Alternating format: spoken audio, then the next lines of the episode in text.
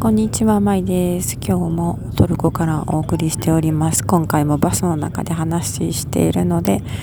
車の走行している音とか、えー、他の方の話し声がバックグラウンドに入っているかと思います。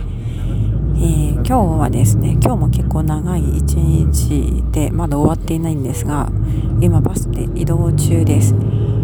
昨日の夜はですね、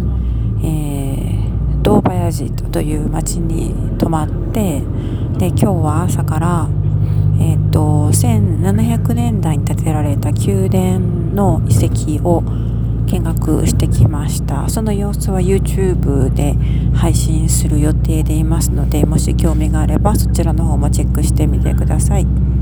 でですねあのー、その後ねえーと、ちょっと思い切ってカールスというところまで、えっと、町まで移動したいんですけれどもその直接バスでね1本で行ける方法というのがなくて、ね、一旦途中の町ウドゥールという町で、えー、乗り換えという形になります。でですねそのウドゥールの町まで行くのはですね割と順調にえー、さっとバスに乗れてミニバスですねに乗って来ることができたんですがウドゥールの町に到着したらですねそこからカルスまでのバスというのが、えー、オンラインで見るとね15分おきにバスがあったんですがなぜかそれが全くでたらめだったのかあの1時半ぐらいに着いたんですけど次のバスは5時だと言われてで5時のバスが最終バスですというふうに言われたんですね。なので、えー、1時半に着いて、まあ、1時45分ぐらいかなにバスの会社のチケットカウンターに行ってえー、尋ねたらそう言われたんですよね。で後から分かったんですけどどうやら1時半に出発するバスがあったらしくて私たちはちょうどそれをですね乗り損なってしまったというわけです。なので、あのー、まあ、このウードゥールという町は何も観光地ではないんで、あのー、観光スポットとかね全然ないんですけど仕方なく3時間ぐらいですね。ぶらぶら街を歩いて時間を潰しました、まあ、ちょうどねクリスがねあの髪の毛が伸びてきてひげもボーボーだったのであのトルコの、えー、っと理容室かな？に行きましてバーバーですね。に行きまして散髪してひげも剃ってもらってさっぱりすることができました。そしてあとはねあの、まあ、お昼ご飯みたいな遅いお昼ご飯みたいなのを食べてでお茶を飲んでであと街をぶらぶら歩いて買い物したりなんか買い物という買い物してないんですけれども、まあ、日用雑貨ですね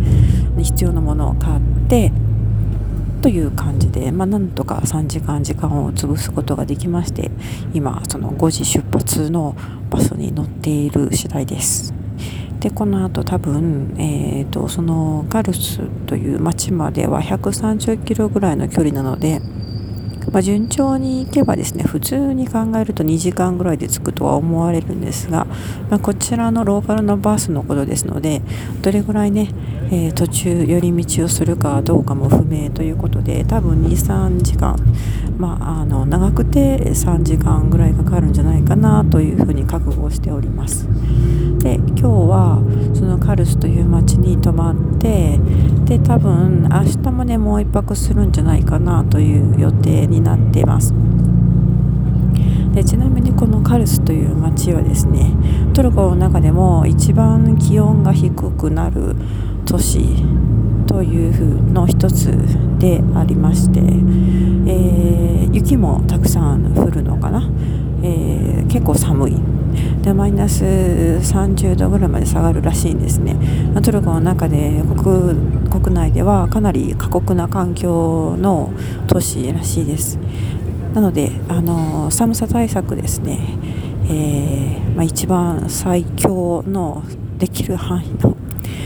寒さ対策をするしかないという感じなんですけれども、まあ、数日前に見た時は天気予報でね、えーと、マイナス2度まで下がってたらしいんですがちょっと前の最近の天気予報では5度とかマイナス、えー、マイナスまで下がってなかったので、まあ、運が良ければ、まあ、それぐらいで勘弁してもらえるかもしれないという話です。はいでまああの、まあ、できればですね、え荷物あんまり持ってきてないので服をねあんまり持ってきてないので暖かいところにをこう巡っていきたいという旅の一つのえ、ルート計画がありますが、まあ、このカルスという町はねなぜかあのとても行きたいらしいので、えー、まあ、その町がこの1年間の旅行の中で一番寒い、えー、土地であればいいなというふうに願っております。はい、というわけで今回はバスの中からお話ししました今ちょうどねバスがね出たばっかりでえー、これからあのもうそろそろですね、えー、日没なのでこの後バスの中も真っ暗になってしまうと思うんですが、えー、まあ、あと2時間か3時間か分かりませんが真っ暗になるとねもう何もできない、えーとまあ、スマホでね文章書くのもしんどくなるので、えー、書き物もできないという感じで寝るしかないんじゃないかなと思います。はい、あとはね、あのー、7時だか8時だかに着いてそこからホテル探しをして、えー、宿泊ということになるかと思いますがあまあなんとかなるでしょうということで